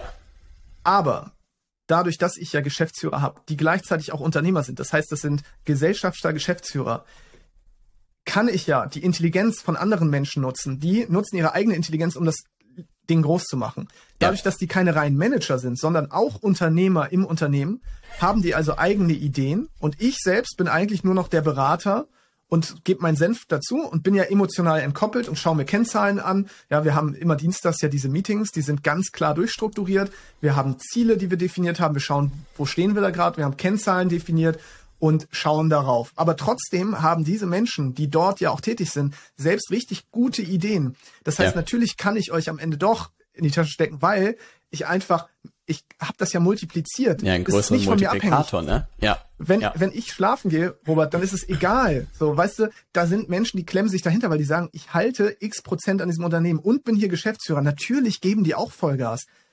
Und deswegen muss ich sagen, ich glaube, am Ende schaffe ich es eben doch, dass ich mehr umsetze, weil ich ja gar nicht, ich bin nicht der Flaschenhals. Bei euch. Du bist nicht der Flaschenhals, ja. Ihr konzentriert euch auf eine Sache und könnt dadurch besser werden in dieser einen Sache. Ihr könnt eine Expertise aufbauen, wie ich es nie schaffen würde. Ja. Aber es ist auch nicht mein Beruf. Ich habe einfach einen anderen Beruf. Mein Beruf ist es, Systeme aufzubauen und die richtigen Menschen an die richtigen Positionen zu setzen, sodass sie die richtigen Dinge tun. So, und dadurch sind es eigene, jedes Unternehmen ist ja eine eigene Entität, die selbst lebt ohne mich. Ich bin nicht das Herz oder die Lunge des Unternehmens, sondern ich bin eher der Mentor des Unternehmens. Aber auch ohne den Mentor funktioniert das weiterhin. Wenn ich aber noch weiterhin in dieser Management-Tätigkeit wäre und sagen würde, ich bin jetzt hier noch der Geschäftsführer und ich, dann ist das ja von mir komplett abhängig. Was ist, wenn ich morgen keine Lust mehr habe? Was ist, wenn ich krank bin oder warum auch immer irgendeine Krise habe und sage, ich will jetzt ein Jahr auf keinen Fall mehr arbeiten? Dann bricht das alles zusammen wie ein Kartenhaus, wenn ich die Person bin, an der alles hängt. Und das wollte ich auf Teufel komm raus vermeiden. Und so habe ich Dinge geschaffen, die ohne mich funktionieren, indem ich es an Menschen abgebe, denen ich damit selbst eine geile berufliche, unternehmerische Zukunft aufbaue. Diesen Menschen, weißt du, ich habe Menschen, ich habe Freunde zu Unternehmern gemacht. Was kann es Schöneres geben? Wer wird reich? Der Mensch, der andere Menschen reich macht. Wie kannst du wie kannst du berühmt werden, indem du andere berühmt machst? Ich habe mich zurückgezogen. Ich bin weg von der Bühne und habe gesagt, pass mal auf, ich hebe jetzt andere Menschen auf diese Bühne, weil die das besser können, weil die es mehr verdient haben. Und ich hatte meinen Ego-Trip. Ja, das ist jetzt ganz das ist jetzt sehr hart. Ich weiß, das ist jetzt ja. auch sehr provokant, was ich sage. Aber ich habe mich sehr stark über das ganze unternehmerische Ding definiert. Aber jetzt stelle ich dir eine Frage. Wer ist eigentlich cooler? Der Geschäftsführer eines Unternehmens oder der reine der Besitzer? Der Besitzer des Unternehmens, den keiner kennt, der eigentlich nur Teilhaber ist und der ja. irgendwie im Hintergrund ist? Also die Antwort ist, glaube ich, klar. Ja. ja. Und was ich da am Ende rausnehme, und das ist, glaube ich, etwas, was, ähm, also wo ich, glaube ich, auch selber noch eine große offene Flanke habe, ist diese systemische Denken sozusagen. Ja, ich glaube, manche Geschäftsmodelle sind einfach ein bisschen prädestinierter dafür als andere. Ja, wie gesagt, gerade wenn man in das Thema so reingewachsen ist und auch immer ja. wieder neue Sachen irgendwie dazu lernt.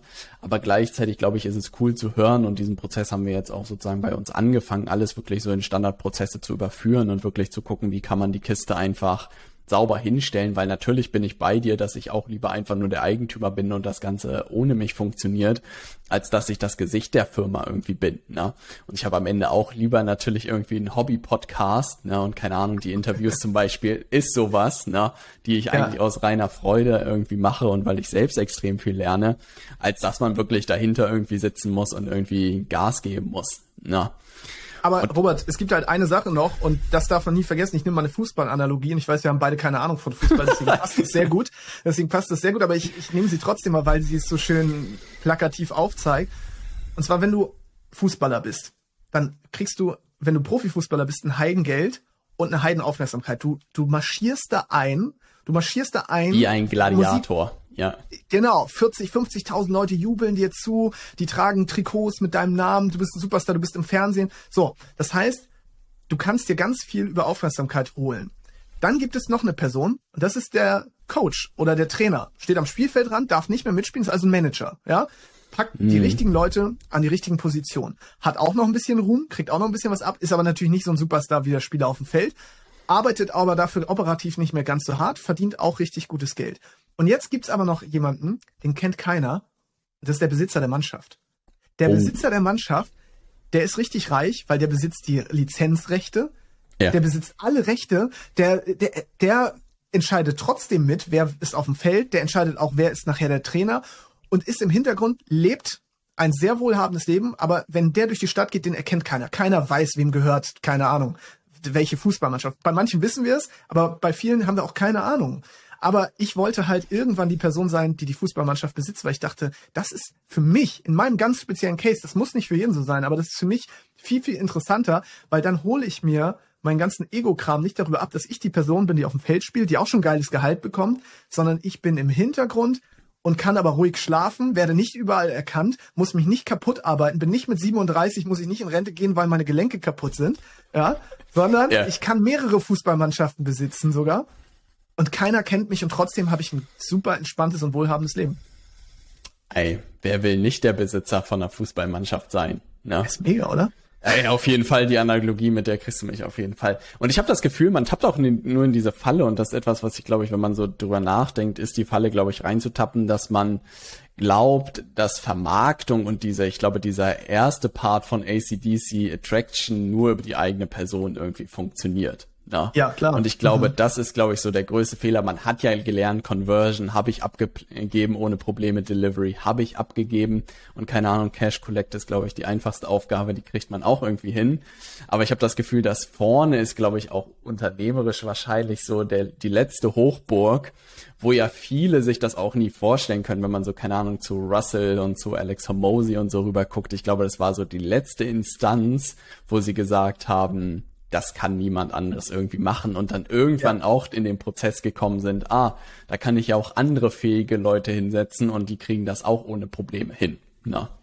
Absolut. Also ich kann dir ein gutes Beispiel geben, weil wir auch aus dieser Personal Branding Welt kommen. Wir waren der digitale Nomaden Podcast. Also uns kann alle, Timo und Sascha vom Digitalen Nomaden Podcast haben sie uns immer genannt. Egal wo wir waren, unsere Namen waren immer verknüpft mit dieser Brand. Und wir dachten, ja. okay, kann ja kein Mensch jemals übernehmen. Heute machen das Mary und Flo. Auf einmal kennt keiner mehr uns. Wenn die ein Meetup machen oder irgendwas, ja. und wir kommen da mit dazu, da gibt es Leute, die sitzen da und die wird, da müsste ich mich vorstellen, sagen, wer ich bin. Dass Crazy. ich der Gründer bin, das vor sechs Jahren ins Leben gerufen habe, das wissen die dann nicht mehr. Und man hey, das muss ist halt ja richtig dann der Fußballvereinsbesitzer, ey. Ja, einfach das so dazwischen sitzen und keiner kennt dich. Ja. Das ist der Fußballvereinsbesitzer. Dasselbe Spiel wie jetzt bei unserem Online-Sales-Podcast, ja. Da ist es so, da haben wir Timo Heinz irgendwann reingeholt als Geschäftsführer und als Gesicht. Dieser Mann, der hat einen Unterhaltungswert hoch 1000, ja. Der ja. ist tausendmal lustiger, der hat viel mehr Spaß, ja. auch diesen ganzen Instagram-Kram zu machen, sich zu zeigen, wo Timo Eckert und ich, wir hatten irgendwann keine Lust mehr darauf, weil wir gemerkt haben, okay, das, das macht uns keinen Spaß. Wir haben das durchgespielt und ja. wir wollen das nicht. Und dieser Mensch, der brennt bis heute dafür, macht das so voller Herzen und macht es so gut, dass die Leute ihn lieben, dass keiner mehr sich an Timo und Sascha erinnert, weil die alle denken, ja, okay, der Typ, der Timo Heinz, der das heute übernimmt oder übernommen hat, das, das war doch bestimmt schon immer der. Und ja. man darf einfach nie vergessen, klar, es gibt auch andere Menschen, die sehr gut Marketing für dich machen können. Das Problem ist ja, was ist, wenn die abhauen? Die könnten dich an Geiselhaft nehmen. Ja, was ist, wenn mein, mein Gesicht der Company jetzt abhaut und sagt, ja, mache ich nicht mehr? Dann verlierst du auf einmal, dann verliert dein Unternehmen das Gesicht. Und deswegen machen wir diese Menschen zu Mitgesellschaftern, Weil jemand, der Mitgesellschafter ist, der sagt nicht einfach, du Robert, war nett hier äh, das Gesicht von Leaders Media zu sein, aber ich hau jetzt ab. Ich bin so, dann erstmal weg. Ja. Genau, genau. Und deswegen muss du die Menschen zu Mitunternehmern machen, damit sie eben auch sagen, okay, dann übernehme ich auch Ownership, weil so eine Personal Brand bedeutet eben halt auch, dass man das schon langfristig macht. Du kannst ja jetzt nicht alle zwei Monate ein neues Gesicht da vorne hin, hin, dann fragen sich die Leute auch irgendwann, warte mal, es war doch noch vor kurzem war das doch, jetzt ist der Robert und jetzt ist es der Peter und jetzt ist der Max und jetzt die Martina, ich komme da, steigt da nicht mehr durch. Da ja. steige ich nicht mehr durch. Aber bei allen euren Geschäftsmodellen gibt's immer eine Personal Brand oder gibt's auch irgendwas, wo irgendwie rein fachlich das Ganze funktioniert? Überlege gerade, ich habe ja noch gar nicht darüber gesprochen, was es ist. Das sind alles, also wir sind im Weiterbildungsbereich, wir sind im Coaching-Bereich und im Beratungsbereich. Fast alle funktionieren über eine Personal Brand. Es gibt eine Ausnahme, das ist das Freiheitspaket. Ja. Das ist eine, eine, eine Online-Kurs- und E-Book-Sammlung von verschiedenen Experten, die wir einmal im Jahr launchen. Das ist ein rein digitales mhm. Produkt das funktioniert einfach schon, das funktioniert über organische über Reichweite von den Experten wahrscheinlich auch. Genau, euch, ne? und primär ja. über das Produkt. Das ist halt so ein, ich sag mal, das ist so ein Grabbeltischprodukt, wo man sagt, ey, so günstig, das nehme ich mit. Da brauchst du jetzt keinen Kasper, der vorne den Personal Brand Onkel macht und sagt, hey, hast du mir jetzt schon sieben Jahre bei Instagram gefolgt, wie ich, keine Ahnung, grünen Tee aufgieße, sondern äh, ja, da, da kannst du halt, das ist ein gutes Angebot, das ist ein Produkt, das ist, das ist auch nicht groß erklärungsbedürftig, sondern Viele ja. Online-Kurse für wenig Geld. Bei aber allen den erklärungsbedürftigen Produkten und Dienstleistungen im hochpreisigen Segment, da ist eine Personal Brand tatsächlich dahinter. Wobei ich glaube, bei Agenturleistungen wäre das auch nicht notwendig. Die nee. haben wir aber nicht. Also es, okay. da sind wir, sind wir noch nicht tätig.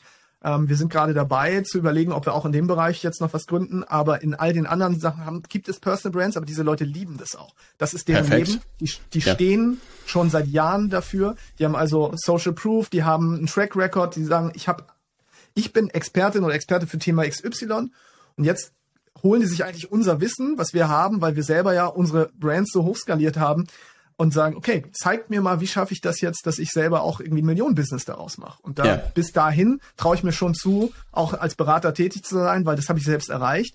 Ja. Und äh, da, da profitieren diese Menschen natürlich äh, enorm von, weil wir denen einfach helfen können. Die sind Superstars, die haben krasses Community Engagement, deren Communities lieben diese Leute, weil die halt über Jahre, so wie wir damals auch, Content Marketing betrieben haben und das teilweise nicht monetarisiert haben. Das heißt, Krass. das kriegst, das kriegst du ja, also wann kriegst du das heutzutage noch, wo jeder einfach mal schnell eine Ad schaltet und versucht, ja. schnellstmöglich Leute in den Funnel zu kriegen. Aber jemand, der ja. wirklich fünf Jahre oder länger schon Content Marketing betreibt, hat, bringt oft Communities mit, da, da träumt aber der Papst von. Ja, das stimmt. Ey, das ist eine clevere, eine clevere Formel, sich solche Leute zu schnappen und denen den Business-Part sozusagen beizubringen. Na. Genau, ja. Sascha. Robert. Direkte Frage. Ja. Wie weit hat denn diesen Transformation den Wunsch und auch sozusagen das äh, wirkliche Erleben, Vater zu werden, beschleunigt? Bei mir war es so, ich habe gesagt, ich werde nur dann Vater, wenn ich an diesem Punkt oh. bin. Und das hast du äh, wirklich in deinen Alltag so hart integriert bekommen, dieses ja. crazy. Ich habe das ich habe mit meiner Partnerin genau darüber gesprochen. Die hat natürlich auch irgendwann gesagt, hey, wie sieht's aus? Man spricht über diesen ne, Kinderwunsch, ja. wann soll es soweit sein? Ich habe gesagt, pass mal auf, ich will auf keinen Fall Hustler, selbstständiger, viel arbeitender Papa sein, sondern wenn, dann will ich mir die Zeit auch relativ frei einteilen können. Die Wahrheit ist, ich arbeite heute immer noch. Und nicht nur Dienstags, natürlich arbeite ich auch mal an den anderen Tagen, weil auch Denken ist eine Arbeit. So, das ja. heißt, ich bin jetzt nicht den ganzen Tag nur Papa, sondern sie übernimmt schon diesen Löwenanteil. Und ja. was wir gemacht haben, ist, ich habe gesagt, okay, ich, ich übernehme Ownership für das Thema Finanzen und Freiheit. Wir müssen uns nie finanzielle Sorgen machen. Uns geht's immer gut. Wir können leben, wo wir wollen, wann wir wollen, wie wir wollen. Das übernehme ich übernimm du bitte den Family-Part und das macht sie wunderbar. Sie ist, ne, sie ist den größten, größten Teil für unsere Tochter da. Ich habe aber gesagt, ich will erst dann Vater sein, wenn ich wirklich die maximale Freiheit habe und auch sagen könnte, wenn ich jetzt sagen würde, ich will ein Jahr nicht arbeiten oder so, das muss funktionieren. Ja. Und dann habe ich darauf hingearbeitet. Das war ungefähr ein Jahr, bevor es soweit war, habe ich diese Entscheidung getroffen und dann wurden alle Weichen gestellt. Das heißt, das bedeutete Krass. auch schon mal einen Plan zu machen, wie ziehe ich mich raus, an wen übergebe ich das, erst nachdem wir das fix gemacht haben, habe ich mir ja diese Gedanken auch gemacht, weil bis dahin war es ja nicht notwendig. Es war ja cool, ich war irgendwie überall so ein bisschen drin, das gab mir ja auch so ein Gefühl der Bedeutsamkeit und Spaß hat's mir auch gemacht. Aber ab dem Moment, wo ich gesagt habe, pass mal auf, bis dahin schaffe ich das und dann machen wir, dann dann sorgen wir dafür, dass wir dass wir Eltern werden. Dann musste ich musste ich die Schritte einleiten. Das war das Commitment und das hat mir dann diese überhaupt erst ermöglicht, so zu denken, unternehmerisch mehr tätig zu sein oder als Investor teilweise sogar zu denken und nicht mehr als, als Selbstständiger. Ja, und das Krass. kann ich dir sagen, dass dieses Commitment, wie so oft, externes Commitment, führt dazu, dass wir die Schritte gehen.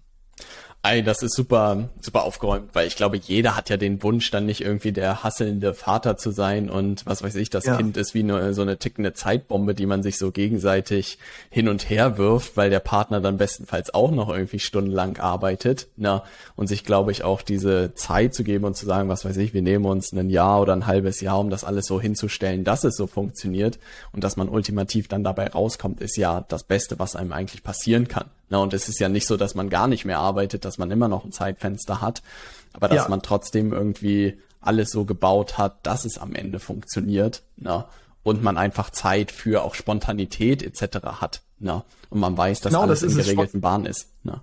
Spontanität ist genau das Stichwort, weil es kommt trotzdem oft genug vor, auch dass meine Partnerin dann sagt, hey, kannst du mal kurz aufs Kind aufpassen, kannst du mal die und wir können das einfach machen, weil Krass. zeitlich kaum gebunden bin, ne? weil nur dieser Dienstag ist halt der Tag, da sind feste Meetings drin, alles andere ist fast komplett flexibel und ja. somit baut man sich auf einmal so sein Leben also man baut seinen Job um den Leben, um sein Leben auf und nicht andersherum. Und das ist ganz, ganz spannend. Ich klar, wir kannten das. Ich meine, du kennst es auch von Tim Ferriss. Der hat da von 2007 schon gesprochen, hat es Lifestyle Design, äh, Design genannt oder die neuen Reichen und so. Und wir kennen alle diese Konzepte. Aber wer macht das am Ende wirklich? Das machen die wenigsten. Weil wir eben doch irgendwie in diesem Hassel stecken bleiben. Und da rauszukommen ist nicht leicht und war es für mich auch nicht, weil das unser das ist, wie gesagt, unser Modus operandi. Wir arbeiten jeden Tag in diesem Modus. Wir kennen das nicht mehr anders. Nach Jahren als Selbstständiger hast du die Identität, ich bin ein Macher. Wenn ich es ja. nicht mache, macht's keiner. Ich mache es am besten. Und jetzt willst du Unternehmer oder Investor werden und musst genau diese Identität, die dich ja. zum Erfolg gebracht hat, die musst du töten. Du musst sagen, ich mache gar nichts mehr. Andere machen das besser. Andere ja. können das besser. Wenn anderes machen, läuft es. Und das ist total kontraintuitiv nach all den Jahren des Gasgebens als Selbstständiger. Das fühlt sich einfach merkwürdig an. Ey, das kann ich mir sogar vorstellen. Ich glaube aber auch, das habe ich auch in den letzten Monaten einfach gemerkt. Gerade jetzt in Hamburg, als ich die Zeit da war, habe ich das gemerkt all over the place, ne? Also es war auch nochmal spannend zu erleben, wenn man keine Routinen mehr hat, ne? Wie einem eigentlich das wirklich den Teppich unter den Füßen wegzieht, dass ja. man wirklich, also was, das Stresslevel muss, glaube ich, zehnmal so hoch gewesen sein wie jetzt, ne? Viele auch irgendwie, ja, viel Aktionismus gemacht, um, glaube ich, auch Vakuum zu füllen, na, ja. wenig drüber nachgedacht über Sachen. Und deshalb ist es auch so cool zu, zu sehen bei dir, dass man wirklich dieses Commitment, glaube ich, initial eingehen muss, na, dass man an diesem Polarstern alles ausrichtet, ja, und dann wirklich auch guckt, wie man schlank da irgendwie hinkommt. Weil ich werde auch wahrscheinlich, keine Ahnung, in einem Jahr ohne Probleme noch Lust haben auf die YouTube-Videos, auf die Podcasts. Ich habe auch ja. noch Lust, irgendwie das Gesicht der Firma zu sein. Aber wenn ich ehrlich bin, kriege ich das ohne Probleme an einem Tag pro Woche hin. Na, aber ich habe keine Lust groß auf die Delivery. Na, ich habe keine Lust auf die Conversion. Das haben heute schon immer Leute besser gemacht als ich. Na, und auf den Cash Collect Part auch irgendwie nicht. Na. Und man redet sich das, glaube ich, immer wieder ein, weil ich habe das Gefühl, jetzt durch diese Transformation in ein komplexeres Thema, würde ich zumindest sagen, aus meiner Brille wäre es schwierig geworden, jemanden zu finden, der das initial irgendwie gut knackt, weil man natürlich schon ein Gespür dafür hat, für Anbieter da draußen, die es irgendwie gibt. Ne? Und ich wäre, glaube ich, nicht so direkt hingekommen und hätte jemanden gefunden.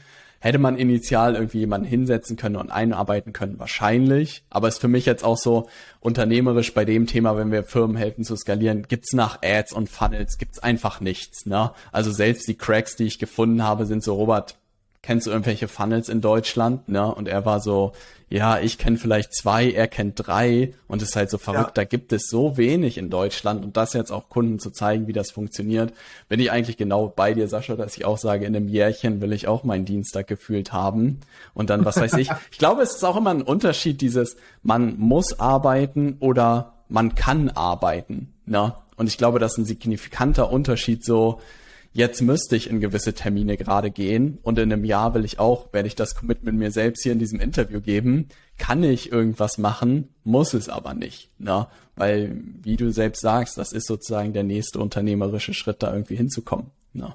Ich finde es gut, dass du das sagst und ich finde es auch nochmal wichtig, an der Stelle zu erwähnen, ich habe nichts gegen Selbstständigkeit. Das klingt natürlich immer, das mag so arrogant daherklingen, wenn ich immer sage, ja, und du bist in diesem Hassel und du ziehst dich nicht raus und so weiter ich find's geil, wenn Leute sagen, ich will selbstständig bleiben. Das macht auch total Sinn. Es gibt genug Menschen, für die macht es total Sinn, zu sagen, ich will der Bäcker sein, ich will der Maler sein, ich will der Künstler, was auch immer, ich will die Leistung erbringen. So, aber wenn du das Ziel Freiheit hast, dann kann Selbstständigkeit, dann kannst du nicht selbstständig sein, weil es dann funktioniert nicht, weil ja. ja, es kann immer was dazwischen kommen. Wie schnell können wir Opfer von einer Krankheit, eines Unfalls, was auch immer werden? Es gibt immer bestimmte Lebensumstände, die dafür sorgen werden oder könnten, dass wir nicht in der Lage sind, weiterzumachen. Und dann ist es gut zu wissen, ich habe alles so aufgebaut, dass es ein Unternehmen gibt, das ohne mich funktioniert. Und jetzt kommt aber der wichtigste Punkt. Du kannst dich selbst wieder einstellen in deinem eigenen Unternehmen. Und das mache ich auch. Für die Dinge, die dir Spaß machen. Was ist, wenn du sagst, ah, so wie bei dir? Das ist clever. Es macht mir Spaß, wieder YouTube, es macht mir Spaß, YouTube-Videos zu machen. Es macht mir Spaß.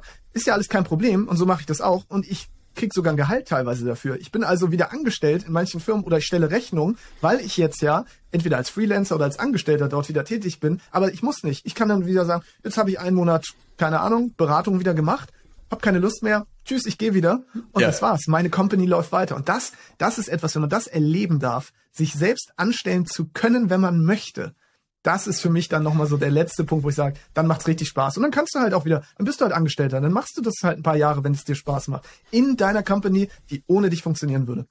Crazy shit, weil witzigerweise erinnert es mich so sehr an den Typen, der das in dem Raum hat fallen lassen mit den 30 Minuten pro Tag. Es hatte eine ja. unglaubliche Sogwirkung. Also viele Leute sind auf ihn zugekommen. Aber trotzdem war es für viele so völlig ungreifbar. Ne? Also keiner ja. konnte sich das in seiner jeweiligen Firma irgendwie vorstellen, dass das funktioniert. Und witzigerweise geht das am Ende auf diese Maslow'sche Bedürfnispyramide für Unternehmer, habe ich das Gefühl, zurück, dass vielen der Umsatz fehlt, dass vielen auf jeden Fall das Profit fehlt und dass vielen ja. sozusagen der ähm, die Systeme fehlen. Und das war halt ganz spannend, weil er tatsächlich eine Agentur super nischig irgendwie auch so für Physiotherapeuten so komplett die Lead-Generierung gemacht hat. Meinte, wir haben auch eine Marge von irgendwie 78 Prozent hab ein Team von irgendwie fünf Leuten, die wirklich, und wir arbeiten nur auf Empfehlungen. Das bedeutet, du kommst auch bei uns nur rein, wenn mhm. dich jemand empfiehlt und hatte dieses System so absolut perfektioniert. Na, man war wirklich so, man stand davor und dachte sich so, alter Schwede, einfach durchgespielt. Na. Ja. Und es war so beeindruckend, aber niemand konnte sich das für seinen Case irgendwie so vorstellen. Na, und das ist etwas, glaube ich, wo man auch immer gucken muss, in welchem Markt ist man eigentlich, welches Produkt, welches Angebot hat man und dann wie du eigentlich diese Reise anzutreten und zu gucken, dass man irgendwann zu so einem System hinkommt mit den richtigen Mitarbeitern und dann kann man ja immer noch, wie du gesagt hast, irgendwo seine Rolle weiterspielen oder auch nicht. Ne? Was würdest du sagen, warum scheitern die meisten Leute da dran? Und das kann ich dir sagen, das ist relativ leicht. Das ist eine Ego-Problematik. Das Echt? ist tatsächlich dieses, ja, es ist, also ich dachte früher immer, dieses ganze Persönlichkeitsentwicklungsblabla, ne, du, du kennst das ja auch, diese ganzen yeah. Postkartensprüche und so, wo ich ja irgendwann so dachte, vertauschen die Leute da nicht auch Ursache und Wirkung? Weil viele denken ja, wenn ich eine Morgenroutine habe, wenn ich all diesen Kram mache, dann werde ich erfolgreich. Die Wahrheit ist ja andersherum. Wenn ich erfolgreich bin, dann machen solche Sachen auf einmal Sinn.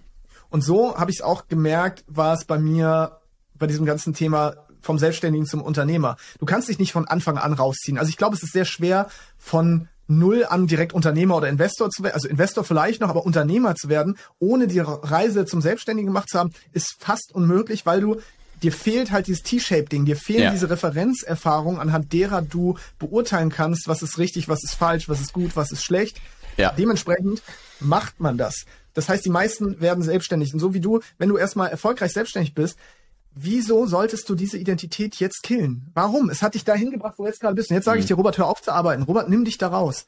Das heißt, alles, was worüber du dich heute definierst, wenn Leute dich fragen, was machst du, wer bist du, was tust du, was macht dir Spaß, ist es nehme ich dir jetzt wieder, nehme ich dir jetzt weg.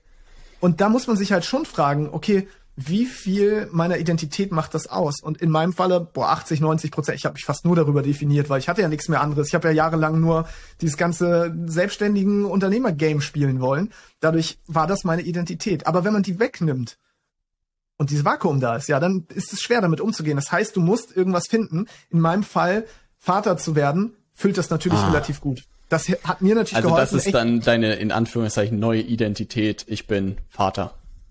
Genau, Super neuen cool. Purpose zu, neuen Purpose zu finden einfach, ne, zu überlegen, ja. okay, was könnte der Ersatz sein? Klar, das muss nicht, jetzt muss nicht jeder Kinder kriegen, so, du kannst auch was anderes finden, aber du musst halt schon überlegen, okay, wie sieht mein perfekter Tag dann wirklich aus? Und ist Selbstständigkeit, das ist jetzt auch wieder Achtung provokante These, aber ist Selbstständigkeit vielleicht auch ein Kompensationsmechanismus? Ich sage ja. Ich, für? ganz ehrlich, für bestimmte, für bestimmte ja, also bei mir war es so, warum will ich auf einer Bühne stehen? Du hast ja auch auf einer Bühne gestanden, vor hunderten, vor tausenden Leuten. Warum will man das?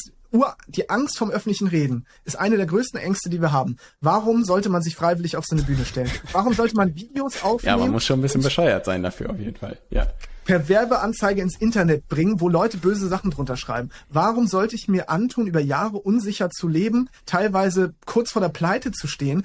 All das muss ja aus irgendeiner Motivation kommen. Und das ist nicht nur hin zu, ich will erfolgreicher Unternehmer werden, sondern das ist auch von weg von, ich will irgendwie nicht mehr so bedeutungslos sein, ich will es besser machen als die und die Person, ich will den und den beeindrucken. Und das muss uns ganz klar sein. Ich wollte Leute beeindrucken, ich wollte mein Ego damit füttern, dass ich sagen kann, ich bin so eine Art Internetstar in meiner Mikrobubble, ich habe es geschafft, ich bin der Unternehmer, Sascha, wie geil. Ja. Das hat mir schon, das hat mir viel gegeben. Das hat mir wirklich viel gegeben. Ähm, und das abzulegen und jetzt zu sagen, okay, eigentlich kennt mich jetzt keine Sau mehr, das war natürlich auch schwer, weil das war jahrelang vorher, konnte ich irgendwie, keine Ahnung, ich bin in, irgendwelchen Magazinen drin, wo ich äh, als erfolgreich betitelt werde, irgendwelche Medien haben mich eingeladen, das, das war ja schon nett. So. Und warum sollte ich das aufgeben? Und die Frage stellt ja auch, warum solltest du das aufgeben, Robert? Warum solltest du das alles aufgeben? Ja, man muss, glaube ich, also man muss so ein, ja, stimmt, bei so Opportunities in der Vermarktung, man muss halt so ein Opportunity-Switch machen. Also du müsstest halt so ein Identitäts-Switch machen, ne? Also, ja. Ich mache meinen Eltern heute keinen großen Vorwurf, aber einen halben Vorwurf, dass ich wohl Pro-Gamer wahrscheinlich geworden wäre, ne? Wäre ja. das zu der Zeit sozusagen was, was mögliches, ne? heute erwische ich mich regelmäßig abends, dass ich relativ viel spiele. Na? Mhm. Und keine Ahnung, die, die Gesellschaft würde wahrscheinlich sagen, was ist mit dem 30-jährigen Typen, der irgendwie noch Killerspiele spielt oder so, na? Das sind Momente, die ich so genieße und ich auch nicht wüsste, ob ich sozusagen professionell jemals geschafft hätte, na? Weil ich glaube, sowas zu machen ist auch wieder absurd, wäre auch wieder eine Identität gewesen. Ja. Aber ich bin dabei dir, dass man wirklich, glaube ich, irgendwas finden muss, was dieses Vakuum füllt weil ich tatsächlich klar, es ist cool irgendwie gebraucht zu werden, Leuten zu helfen, in Interviews aufzutauchen, in Bühnen zu stehen. Aber ultimativ bin ich extrem bei dir, weil ich glaube, das vereint vielleicht auch unsere Werte. Ich hab's lieber, dass mich keiner kennt, ne? Zum Beispiel ja. so Vlogs oder so waren ein gutes Beispiel, ne? Vlogs war etwas, was ich irgendwie immer gedacht habe, es gibt diese Erfolgsformel, man wüsste nicht mal, ob sie funktioniert. Ich glaube aber, dass sie funktioniert, aber es wäre so Eingriff in mein Privatleben gewesen, dass ich immer gesagt hätte, es wäre ein Format, wofür ich niemals mein Leben, mein Privatleben opfern würde, nur um irgendwie mehr Geld zu verdienen. Ne? Und das war für mich auch so der Beweis, ich wäre der Erste, glaube ich, auch in zwölf Monaten, der wahrscheinlich alles irgendwie ausknipsen würde, wenn es nicht irgendwie müsste. Nicht um irgendwie den Leuten zu zeigen, wie toll ich bin und dass mich jeder irgendwie kennt, ne? Weil am Ende jetzt in dem Fall auch bei so Interviews einfach super cool mit spannenden Leuten mal wieder irgendwie Diskussionen und Gedanken auszutauschen, die man im Alltag halt nicht mehr hat, ne? Weil sie, wie sehr habe ich es auch in den letzten Wochen und Monaten am eigenen Leib irgendwie erleben dürfen, dass ich viele Leute entlang des Weges verloren habe, ne? Und gar nicht so sehr von meiner Seite, sondern irgendwie von der anderen Seite. Und es extrem traurig zu sehen war, dass die andere Seite nicht mehr damit umgehen konnte, wo man selbst hingekommen ist, ne? Und man auch schon nicht mehr so alles erzählt hat, was im Leben passiert ist, was man erreicht hat, weil es auf der anderen Seite irgendwie, keine Ahnung, Neid ausgelöst hat oder so. Und deshalb merke ich, es wird halt immer schwieriger, Leute zu finden, die damit super gut umgehen können. Und das ist so witzig, auch hier in Spanien gibt's Jungs, keine Ahnung, die sind Bauarbeiter, ne? Die, die nehmen einen entspannter hin, als Leute, die irgendwie, keine Ahnung, selbstständig sind oder so, weil die einfach sagen, ja, Robert, du bist eine Wurst, ne, lass mal Sport zusammen machen, ne? Und so gar nicht irgendwie drauf gucken, was du irgendwie erreicht hast und andere sind so nah ja. dran und sind dann irgendwie, keine Ahnung, voller Neid oder so und sind so, oh Mann, ich würde auch gerne das haben. Robert ist irgendwie ein Arsch, ne? Und das ist irgendwie verrückt, dass man, dass das irgendwie passiert, ne? Und super schade auch, ne? Goethe sagt ja auch schon, das Glück ist tot, äh, das Glück ist tot stets der Vergleich und genauso ist das, weil natürlich vergleichen wir gerade unter Selbstständigen auch immer, wie sieht's denn bei dem aus? Was macht der Robert? Was, was, was, was hast du für einen Umsatz? Ja. Wie viele Mitarbeiter hast du? Wie groß ist denn ja. dein Büro jetzt? Was hast du ja. da gemacht? Und das ist ja auch okay, weil ganz ehrlich, um in die Selbstständigkeit zu kommen, mussten wir auch schon so ein Mindset Shift machen, dass wir auf einmal über Geld reden. Vorher ja. ist ja Geld, oh, Geld, oh. man weiß ja selbst teilweise in Firmen nicht mal, was der Kollege verdient. Und hier, wir reden ganz offen über Geld, wenn wir telefonieren, so wir können auch über Zahlen sprechen, weil das in unserer Welt völlig normal geworden ist. Ja. Jetzt gibt's aber ein Problem. Es gibt A, Menschen, mit denen solltest du nicht über Geld sprechen, unter anderem natürlich mit Leuten, die nicht unternehmerisch oder selbstständig tätig sind, weil für die ist das total merkwürdig. Das heißt, mit Ja. denen kannst du nicht drüber sprechen. Machst du das wieder mit deinen selbstständigen Freunden, dann gibt es schon so einen kleinen, dann gibt es schon immer diesen Neidfaktor. Und jetzt, wenn du jetzt noch Unternehmer wirst, dann ist es natürlich noch krasser, weil dann ist die neue Währung gar nicht mehr Geld, weil mich beeindruckt kein Mensch mehr mit seinem Geld. Ich bin an einem Punkt angekommen, du kannst mir erzählen, wie viel Geld du verdienst. Ich frage mich halt, Wie viel wie Zeit viel Freiheit hast du? Ja. wie viel Zeit hast du? Weil das ist für mich die einzig wahre Währung. Wie wenig arbeitest du, wie glücklich bist du dabei, wie ausgeglichen. Und das ist für mich jetzt viel, viel wichtiger als all diese tollen Umsatzzahlen, die man im Internet sieht, wo irgendwelche Coaches dir erzählen wollen, dass du den nächsten, keine Ahnung, siebenstelligen Über Nacht reich Monats- wirst, oder was? Über Ja. Nacht, gen genau. Und natürlich triggert mich das auch und ich liebe Geld trotzdem weiterhin. Es macht Ja. mir auch Spaß, unternehmerisch erfolgreich zu sein und zu gucken, hey, wie sieht's denn da aus? Können wir da noch mehr, können wir da noch mehr Umsatz machen. Das ist aber kein Selbstzweck, weil das sind am Ende abstrakte Zahlen auf einem Konto und schön. Mein Leben Ja. wird ja nicht besser, ob ich jetzt keine Ahnung 20, 30, 40.000 Euro Umsatz mache. Das verändert jetzt nicht mehr so viel, weil ich glaube, irgendwann kommst du tatsächlich an den Punkt, da ist ist alles ganz Neben der okay. Grenznutzen, ne? Ja. Abnehmender Grenznutzen, absolut. Und ich glaube, der ist ja, der ist ja, da gibt's jetzt verschiedene Studien, die werden ja immer wieder zitiert, irgendwie 5000 netto im Monat oder so. Ja. Da hört das, hört es auf. Wie auch immer, das muss jeder für sich selbst sehen. Aber an den Punkt zu kommen, zu merken, dass es wirklich was Wichtigeres gibt als Geld.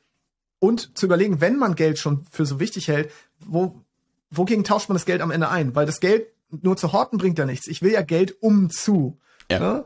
Und am Ende eigentlich, um Freiheit zu haben. Und dafür haben wir uns auch mal selbstständig gemacht, meistens zumindest. Meistens. Ähm, und haben die Ja. aber aufgegeben, die Freiheit auf dem Weg verloren und dachten, geil, es ist halt mega schön, jetzt irgendwie fette Monatsumsätze zu generieren. Und dann fragt man sich, ja gut, aber was, was habe ich aufgegeben auf dem Weg? Meine Gesundheit habe ich vernachlässigt, meine Familie habe ich vernachlässigt, Freunde habe ich verloren auf dem Weg. Also das heißt, all diese anderen Lebensbereiche, die es noch gibt, und das hast du ja anscheinend auch, habe ich teilweise so vernachlässigt, dass ich heute denke, uh, war es das dann wirklich wert? So, Ja. war es das wert? Nur damit ich heute sagen kann, ja geil, ich bin jetzt hier der erfolgreiche Selbstständige und ich sage teilweise nein. Gleichzeitig hat es uns ja auch dahin gebracht, wo wir heute sind. Und ist es vielleicht auch wichtig, das zu erkennen, weil nur gehabt zu haben befreit von haben müssen.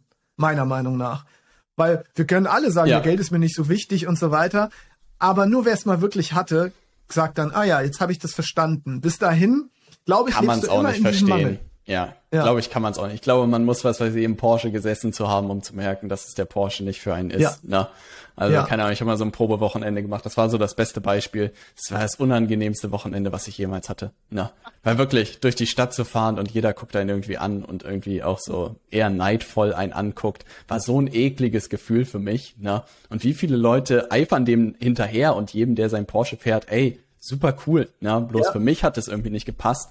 Und ich glaube, es war wichtig, das zu erleben, um zu realisieren, ey, überhaupt nicht mein Leben. Und ich glaube, das war auch ein großer Teil. Und deshalb bin ich am Ende extrem glücklich, weil man seinen Kurs natürlich immer noch korrigieren kann. Und dafür war das Interview heute, Sascha, ein perfekter Appell. Ne? Was ich gemerkt habe, ich glaube, äh, Naval sagt das so ganz gut. Man muss sich irgendwie drei große Lebensfragen irgendwie stellen. Was will man arbeiten? Na, wer ist die Partnerin und wo will man leben? Na. Und tatsächlich habe ich jetzt gerade in den letzten zwei, drei Jahren extrem gemerkt, wie unglücklich ich in der Großstadt bin und wie unglücklich ich in Dunkelheit einfach bin. Na. Also einfach so eine Beobachtung, die ich gemacht habe und das Glück hatte, einen Bezug hier in Spanien zu haben, dass Farina hier Familie hat, erleben zu dürfen, dass alles von hier weitergeht wie vorher. Gerade gestern einen Kunden gehabt, der meinte, Robert, bleib bloß in Spanien, so wie die Ergebnisse gerade sind von unseren Kampagnen, könnte nicht besser laufen. Na, und ich so, Ja. ey, den Gefallen tue ich dir gerne. Na, und jetzt eigentlich das auch aus dem Interview mitnehme, diese Freiheit, sich sozusagen zu sch schaufeln, erschaufeln und zu systematisieren, weil hier gefühlt in Spanien kannst du gefühlt doch verdammt viel machen mit der Zeit. Und das etwas, was mir sehr wirklich tatsächlich auch in Deutschland gefehlt hat, was ich nicht machen konnte. Durch die Berge wandern, Motorradfahren war irgendwie ein ganz anderes Gefühl. Du kannst hier kiten, du kannst hier surfen, du kannst an den Strand gehen, du kannst schwimmen gehen. Also da, glaube ich, kriege ich mit meiner neuen spanischen Identität vielleicht, kriege ich da kein, kriege ich da kein Füllproblem. Ne? Ja, und genauso wie du sagst, jeder muss für sich schauen, was ist das eigentliche Endziel gewesen und was ist das, was man wirklich möchte. Bei mir ist zum Beispiel auch Zeit, Raum und Stille. Ich möchte Ja. also jederzeit die, über meine Zeit verfügen können, über meinen Ort verfügen können und ich möchte auch, dass ich Ruhe haben kann, um zum Beispiel zu denken, um mir Gedanken machen zu können, um für mich sein zu können. Und das geht nicht, wenn ich den ganzen Tag in Action bin und jeder hat da andere Werte und muss aber diese Reflexionsarbeit meiner Meinung nach auch mal tun, um dann zu sagen, ah, okay, Wenn das das Auch wenn es ist, heute noch nicht vorstellbar ist, ne? Ich glaube, das ist ganz absolut. wichtig. Viele Leute können sich das heute noch gar nicht vorstellen. Wie soll es ohne mich jemals funktionieren? Gerade wenn man selbstständig ist, ne? Ist ja sowas so, ja. ich mache heute alles. Wie soll das denn ohne mich gehen? Ich glaube, ganz, ganz wichtig ist das, was du gesagt hast. Ich will da irgendwie hinkommen und ich finde raus, wie es gehen kann. Ne? Genau, dafür gibt es so einen Kumpel von mir, der Jan, der sagt immer, der macht den Koma-Test. Er stellt sich immer vor, es ist ein, relativ hart, er stellt sich immer vor, er, er hat einen Unfall und landet im Koma ja. Wie kann jetzt das Unternehmen weiterlaufen? Das ist für ihn so der Hardcore-Test. So erst mehrere Wochen bis Monate liegt er im Koma und schafft es nicht, da rauszukommen. Wie kann ich mein Unternehmen so aufbauen, dass es trotzdem weiterhin funktioniert? Weil wir brauchen ja oft erst diese schlimmen Rückschläge im Leben, damit wir uns diese Gedanken machen. Dann lass uns die doch schon mal imaginativ hypothetisch vor, machen. vorher machen, genau hypothetisch durchgehen und dann die richtigen Schritte einleiten, bevor es wirklich mal dazu kommt, weil das wünschen wir natürlich niemandem. Und es ist möglich. Es braucht uns nicht. Du bist nicht so wichtig, wie du denkst. Das ist leider so. Aber diese Erkenntnis ist auch gut. Diese Erkenntnis ist auch gut, weil es gibt Menschen, die können das besser, die machen es teilweise lieber als du, die sind engagierter, die haben neue Blickwinkel, Perspektiven auf bestimmte Fragestellungen. Und ganz ehrlich, es gibt nichts Schöneres als Menschen im Team zu haben, die selbstständig an Problemen arbeiten und, für, und am Ende denkst du so, wow, auf diese Art der Problemlösung wäre ich niemals gekommen. Ich bin so stolz, dass ich dich. Ich glaube, diesen Moment muss man gehabt haben. Ich glaube, dass man gute ja. Leute gefunden haben muss und zusammenarbeiten dürfen, weil ich auch in vielen Themen jetzt merke, keine Ahnung, war jetzt äh, zwei, zweieinhalb Wochen im Urlaub und Alina aus meinem Team hat den Content komplett für LinkedIn gemacht. Ne? Und das war sowas, was ich mir lange Zeit auch nicht vorstellen konnte, weil ja schon ein bisschen Raffinesse dazugehört, als irgendwie was zu posten. Ne? Kam wieder und jeder Post hat extrem gut funktioniert und war so, warum logge ich mich überhaupt noch bei LinkedIn ein? Ne? Und Liz hat irgendwie meine Nachrichten übernommen und ich so war so, Liz, habe ich irgendwas verpasst? Und sie so, nö, alles, läuft alles. Und ich so, warum sollte ich mich noch irgendwie selbst einloggen? Ne? Und ich glaube, ja. man muss diese Chance haben, echt mit guten Leuten oder gute Leute gefunden zu haben, um sich das überhaupt vorstellen zu können und dann nach und nach denen immer mehr Verantwortung zu geben, bis man merkt so, ha, irgendwie braucht mich gar keiner mehr. Ne? Und dann dieses Vakuum ja. auszuhalten. Ne? Und der IQ der Mitarbeiter steigt mit der Verantwortung, die wir ihnen geben. Wenn wir sie klein halten, indem wir ihnen einfach nur Tasks geben, wo sie nicht nachdenken dürfen, dann werden wir nie ihre wahre Größe sehen, sondern wir sehen ja. ihre wahre Größe nur, indem wir sagen, pass mal auf, ich habe dich dafür eingestellt, dass du dir Gedanken darüber machst. Das heißt, ich werde nicht derjenige sein, der für dich das Denken übernimmt. Wir können am Ende, du machst dir die Gedanken, du übernimmst auch die Verantwortung für das Ergebnis. Und selbst wenn das Ergebnis nicht optimal war, dann ja. sprechen wir darüber, wie man es beim nächsten Mal besser macht. Aber du musst als guter Leader dann auch aushalten können, dass deine Mitarbeiter das anders machen als du, nicht mikromanagen und auch nicht sagen, das hätte ich aber anders gemacht, sondern du musst sie loben dafür, dass sie die Verantwortung übernommen haben. Und wenn ja. du das tust, dann werden deine Mitarbeiter immer mehr Verantwortung übernehmen und dann siehst du ihre wahre Größe, ergo auch die Intelligenz, die du sonst vielleicht einschränkst, indem du ihnen nur Aufgaben gibst, wo sie sich niemals entfalten können. Ja, ey, das ist ein super guter Punkt. Sascha, mein Lieber, wenn ich heute von diesem Interview angetan war, na, ja. wo kann ich dann mehr von dir erfahren oder sehen? Na, du hast den genau. Hobby-Podcast schon ein bisschen angesprochen. Na? Genau, den Hobby-Podcast kann man sich gerne anhören. Der heißt Grow and Scale, wo ich dieses Interview hier Oha. auch veröffentlichen werde. Das heißt, yeah. vielleicht verlinkst du den ja irgendwo. Gerne einfach eingeben, Fall. gibt's auf allen Podcast-Plattformen. Da geht es eigentlich genau darum, wie baue ich mir ein Unternehmen auf, das ohne mich funktioniert, das sich selbst managt, wo ich mehr am statt im Unternehmen arbeiten kann. Genau, ansonsten bei LinkedIn bin ich auch. Ich veröffentliche da eigentlich so gut wie keinen Content, aber man kann mich anschreiben. Ich antworte auch selbst tatsächlich. Also ich habe das habe ich jetzt, da habe ich jetzt niemanden, der sich für mich einloggt, sondern das yeah. mache ich einfach gerne, weil ich habe gemerkt, dass es mir mega viel Spaß macht, jetzt wieder auch mit den Menschen direkt zu sprechen. Coaching-Beratung biete ich nicht an. Das heißt, also bitte, bitte, ich weiß, viele fragen immer nach. Ich kriege jeden Tag Anfragen. Ich mache keinerlei Coachings oder Beratung. Ich versuche gerade ein Buch zu schreiben, wo ich so ein bisschen die Sachen reinpacke. Cool. Wann das rauskommt, weiß ich auch noch nicht. Das ist ja auch nur so ein nice-to-have-Projekt. Aber ich, ja, genau, ich muss mit meinem Wissen kein Geld verdienen. Deswegen kommt jetzt hier kein krasser Kurs oder so. Wenn dir es einigermaßen gefallen hat, hör einfach in den Podcast rein. Grow and Scale, das war's. Perfekt, Sascha. Es war mir eine absolute Freude und Ehre. Na, meine, ich werde das ich Interview, glaube ich, noch mal langsam komplett mir durchhören und viele Sachen mitnehmen. Gerade die Modelle muss ich wirklich sagen, krass. Also da darf ich noch äh, viel lernen und viel jetzt umsetzen. Aber ich freue mich auf das Vakuum. Na, ich freue mich ja. auf die Reise zum äh, Fußballvereinsbesitzer. Na, du wirst dich dann auch dir. melden. Du wirst dich dann auch melden, da bin ich mir sicher, Robert, weil ich sag dir eins, ich kenne niemanden, der nicht, also wenn, du an dieser Position ankommst, fast alle kommen dann, fragen sich dann, okay, was mache ich dann? Und dann stellt man sich ganz neue Fragen. Und dann geht man anderen Unternehmern auf den Sack oder was macht man dann? Ja, ne? Ja, genau. Erstmal muss der Leute finden, die das auch, ne, die auch das Problem hatten. Und dann muss man gucken, okay, was kann man, was kann man so machen? Und dann, ja, dann kann, kommst du in so Luxusproblem Masterminds oder so. Da kannst Ei. du dann, kann, kann man sich gegenseitig voll weinen, wie gut es einem geht. Perfekt. vielen, vielen Dank dir, lieber Sascha. Hau rein.